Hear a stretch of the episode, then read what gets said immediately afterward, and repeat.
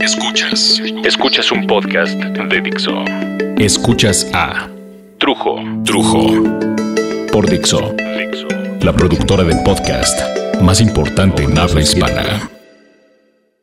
Ay, ay, ay, ay, ay. Dar las nalgas. Dar las nalgas. ¿Qué es en realidad dar las nalgas? Bueno, hay gente que considera que dar las nalgas es en sí una una degradación moral, ¿no? Una humillación, porque el cuerpo y los favores sexuales se convierten en moneda de cambio para negociar usualmente subir en un escalafón laboral o social o económico, lograr una mejor posición en el ambiente donde la persona que va a negociar con sus nalguitas se desenvuelve.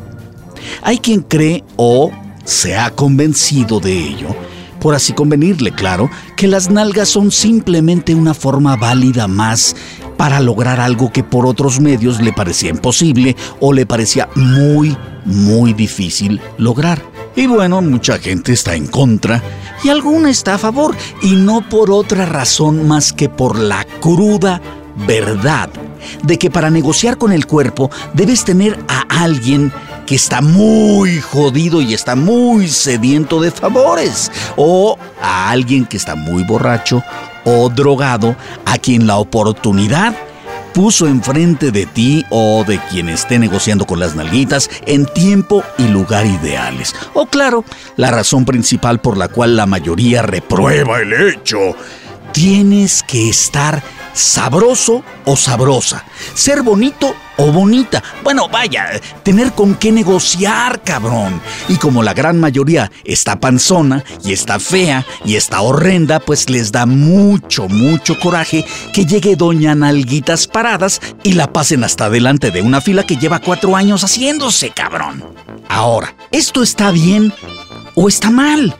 Bueno, pues todo depende del punto de vista, y con esto, más que significar que depende de la opinión de cada quien, significa esto, el punto de vista, desde dónde estás viendo los toros.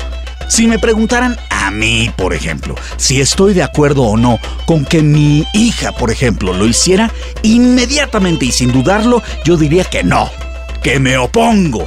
Pero bueno, hay que admitir, la gente va a hacer lo que a fin de cuentas se le hincha un huevo. Y mi hija, como muchas chavitas que conozco y muchos millones de otras que no conozco, es ya mayor de edad, ya toma sus decisiones solita. Así que lo que yo opine, pues, pues vale madres, cabrón. Pero bueno, esa es mi opinión desde esa perspectiva. Pero por ejemplo, si me llegara una chamaquita a mí, ya mayor de edad, que está bien sabrosa, o algo, ¿no? Que la califique como sabroseable, a reportarse, digamos, a mis direcciones de doblaje. O ahora que estamos produciendo un programa de televisión.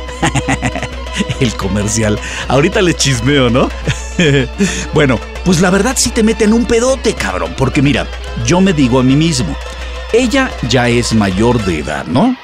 Yo ya estoy divorciado somos adultos consintiendo cada quien por su lado, lo cual ya lo hace legal.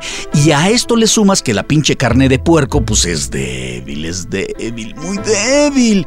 Puta, pues la verdad sí te meten un pedo y te deja temblando la posibilidad de, pues, de sabrosearte a la sabroseable, cabrón, ¿no?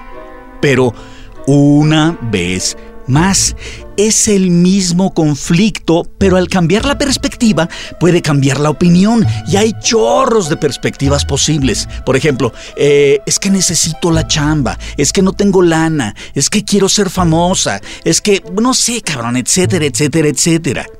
Les voy a contar una anécdota del mundo de las televisoras gigantescas, que sí sucedió, y sucedió cuando yo estaba chavito y caminaba por los pasillos de Televisa, por allá de los años 80, ¿no? Bueno, sucede que un ejecutivo muy poderoso mandó llamar a una hoy actriz muy famosa que apenas estaba empezando. Entonces, ¿no? Estaba empezando a hacer, pues, si la telenovela, que la chingada y tal. Y entonces la llamó y le dijo, a ver, mijita, Me dicen que estás llegando tarde a los llamados. ¿Por qué? Ay, señor XX, es que vivo muy lejos y no tengo coche y me cuesta mucho trabajo. Y es que son como dos horas de viaje desde que... Y entonces este cabrón levanta el teléfono. Señorita Yeye. Sí, señor XX. Denle a la señorita HH uno de los apartamentos azules que tenemos aquí a la vuelta y llame a la distribuidora de Tlalpan para que le den uno de los carros nuevos. A ver, mijita, ¿qué color te gusta? Este, em, blanco. Que le den uno de los nuevos, pero que sea blanco. Sí, señor XX. Bueno, mijita, pues no quiero que vuelvas a llegar tarde a tus llamados.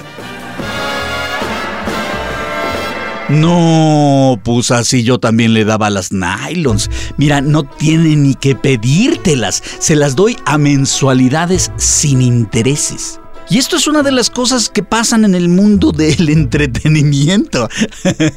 bueno, les cuento que comencé a sacar los promos de una serie de televisión que escribimos y comenzamos a producir un amigo y yo. Y aunque no haces mucho ruido, pues la verdad es que la gente tarde o temprano se entera, ¿no? Y entonces que me llega eso de las, no sé, como a las 7 de la noche al despacho que tengo, una actriz, bailarina, actriz de doblaje.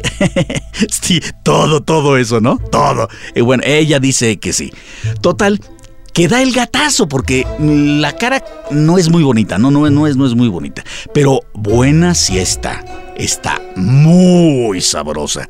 Y entonces llegó con el pretexto de que yo la ayudara a producir su demo de locutora, que si le gustaba esto, y que si lo otro, y que si arriba, y que si abajo, y que si la voz. Y entonces ya saben, ¿no? Esas conversaciones mamonas de muchas, muchas palabras, pero poca sustancia. Total, que me ganó un bostezo. Y entonces me estiré como, como león con hueva. Y entonces ella me dijo, ¿que estás muy cansado?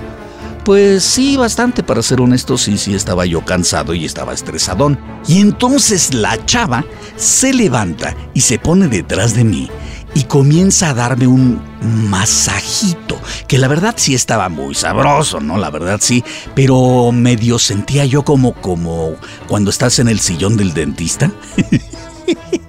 Digo, es que les digo, estaba generosamente sabrosa, digo. Y entonces de repente me dice, ahorita me da usted un masaje a mí, ¿no? Y entonces no sé, digo, yo le iba a decir cualquier pendejada como, bueno, pero pues es que a mí no me sale tan rico como a ti o algo así. Ah, alguna mamada le iba a decir, ¿no? Total, no sé qué le hubiera dicho, ¿no? Porque me ganó la palabra y remató lo de, ahorita me da usted un masaje a mí, ¿no? Y cuando yo iba a hablar me dice, pero vaginal. Se me hizo un nudo en la garganta y un bulto en los pantalones. Honestamente, no muy grande, porque la verdad nunca he sido muy alto, pero aunque no les voy a decir el nombre de la chava, ah, ¿verdad, putos? Les voy a dar detalles a ver si adivinan quién es. Ah, ¿verdad, güey? Para comenzar, tiene un tatuaje muy particular en la ¿Qué? ¿Qué rollo? ¿Qué? ¿Qué? ¿Qué? ¿Qué? ¿Qué? ¿Qué? Espérate.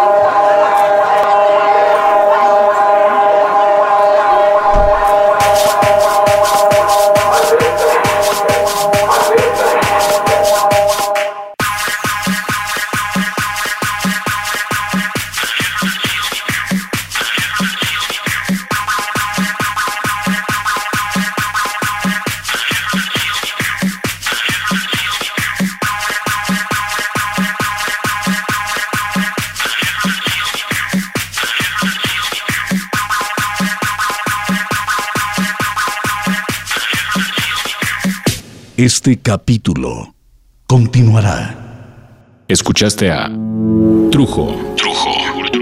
Un podcast más de Dixon.